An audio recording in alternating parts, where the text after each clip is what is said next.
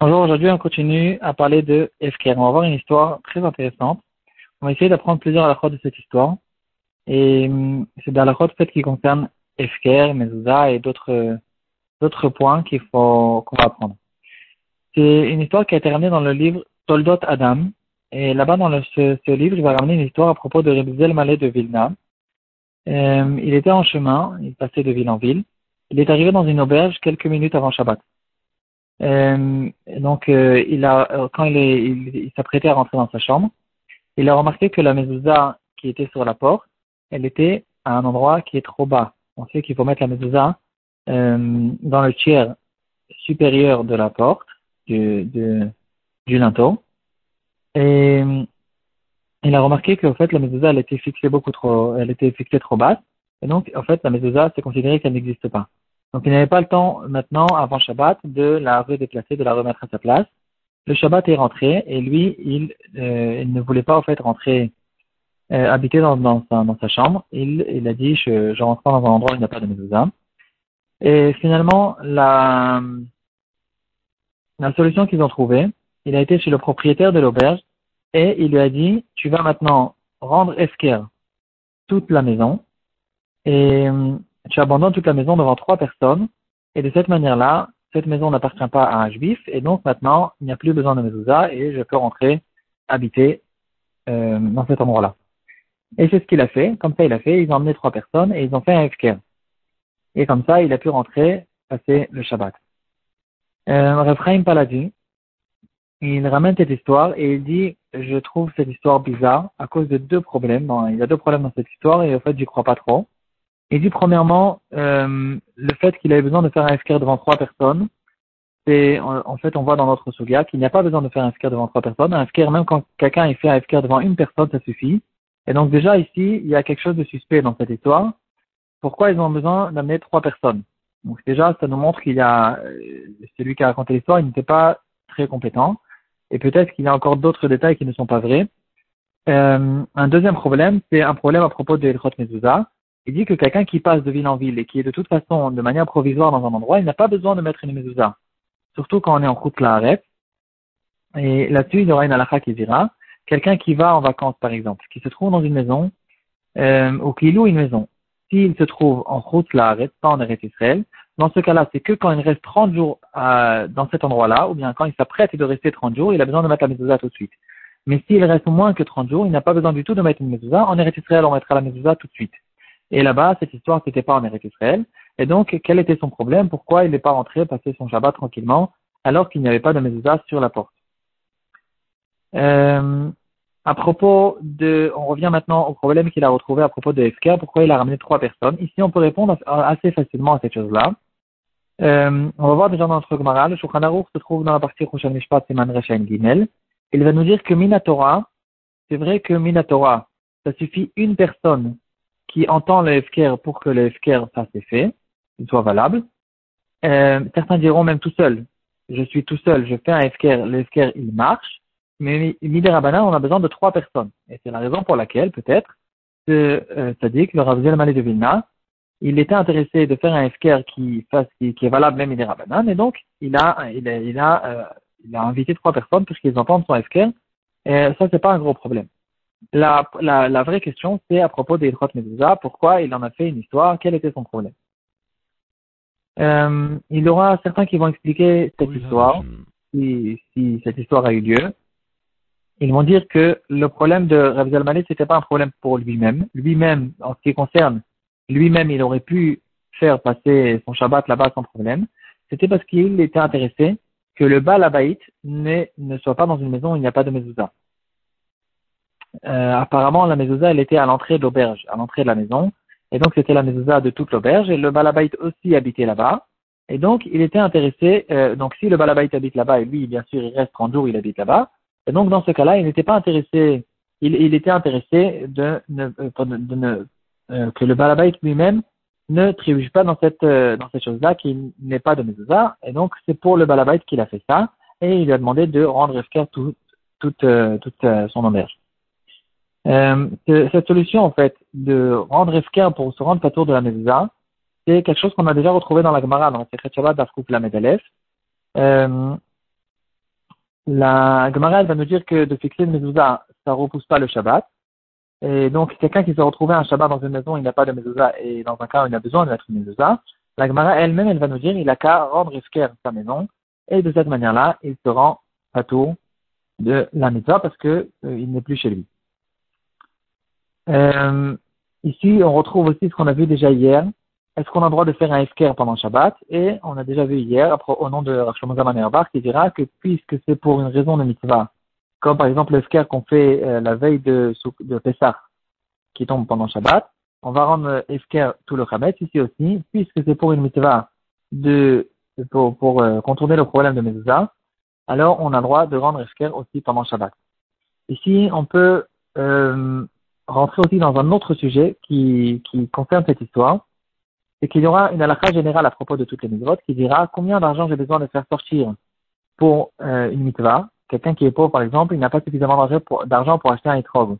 Ou bien, euh, s'il va acheter l'étrog, ça va lui prendre 80% euh, de tout, de tout son argent. Ici, il y a une halakha qui dira, pour les mitzvot, on va sortir jusqu'à un cinquième de son argent.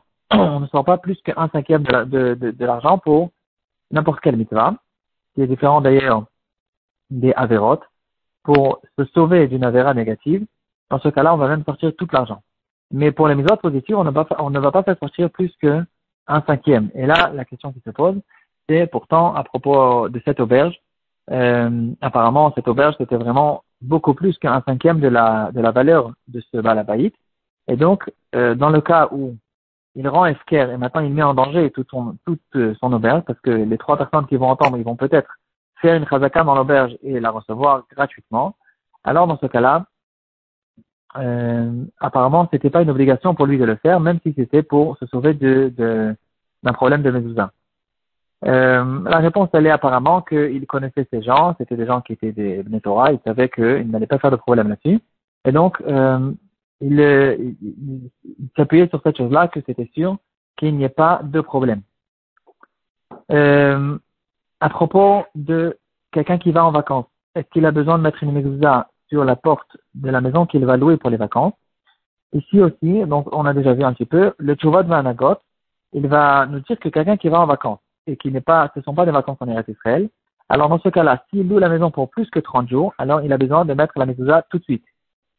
Euh, si quelqu'un ne peut pas mettre la mezouza, alors il a justement cette possibilité qu'on vient de voir. Il va devant trois personnes et il dit cette maison que j'ai louée, je, euh, je, je, dégage, je me dégage de cette possession, je sors de cette possession et je à cette maison esquerre. Et donc, maintenant, dans ce cas-là, il ne sera pas tour de mezouza. Donc, c'est déjà, on est déjà dans l'ambiance des histoires. Encore une histoire que je viens de me rappeler, euh, aussi qui concerne une euh, et qui concerne l'année de la Shemitah. Euh, les fruits de la Shemitah, il y a une date limite jusqu'à jusqu'à quand on peut les manger chaque fruit, il a sa date limite, parce qu'il y aura un passage qui dira, on peut manger des fruits de la Shemitah que quand il reste encore des fruits dans le champ. Quand les fruits ne se trouvent plus dans le champ et qu'il n'y a plus de fruits même pour les, pour les animaux qui tournent dans les champs, alors on a, on a besoin de, d'arrêter de, manger même les fruits qui se trouvent dans la maison que j'ai récolté euh, des fruits de la Shemitah. Ça s'appelle Zmanabiro. Donc chaque, chaque fruit, il a sa période. Euh, à partir jusqu'à quand on a le droit de le garder dans la maison. Et ici, on va raconter l'histoire d'un juif qui avait, euh, il avait reçu de, de Sarbedin, acheté de Joe Sarbedin, plein de cartons de jus de raisin. Jus de raisin qui étaient des jus de raisin de la Shemitah. Et maintenant est arrivée la période de Pessah de l'année d'après. Donc, euh, par exemple, à la fin de cet hiver de cette année, maintenant qu'on a l'année qui suit la Shemitah, euh, quand arrive Pessah, on a besoin de finir tous ces jus de raisin. On ne peut plus les garder. Donc, ou on les boit, ou bien l'autre possibilité, c'est de les sortir de la maison et de les rendre esker, comme les fruits de la Shemitah. On les rend esker, on n'a pas le droit de, les, de continuer à les garder à la maison.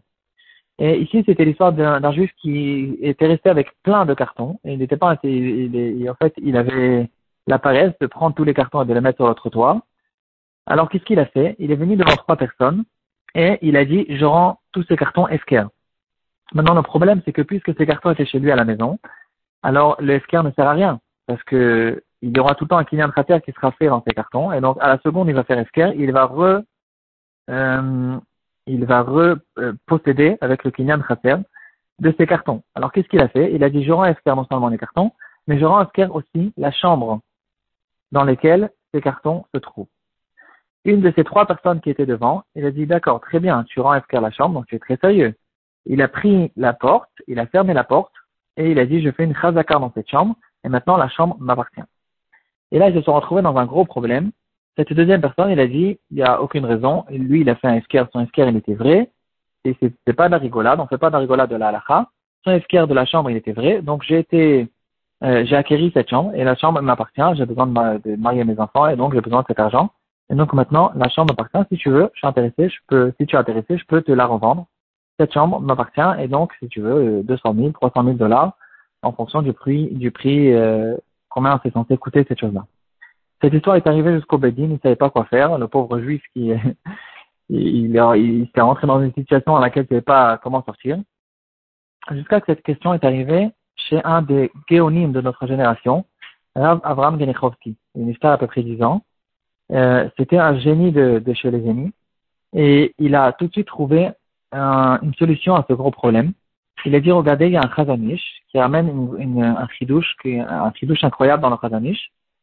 Et en général, personne n'y pense parce que c'est quelque chose qui n'arrive jamais.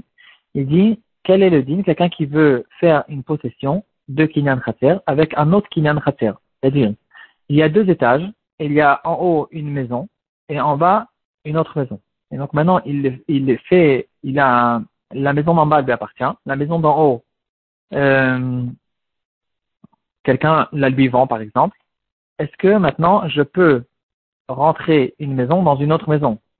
Est-ce que ça marche? Est-ce que ce kinyan marche? Et le raisonniste dit que ça marche.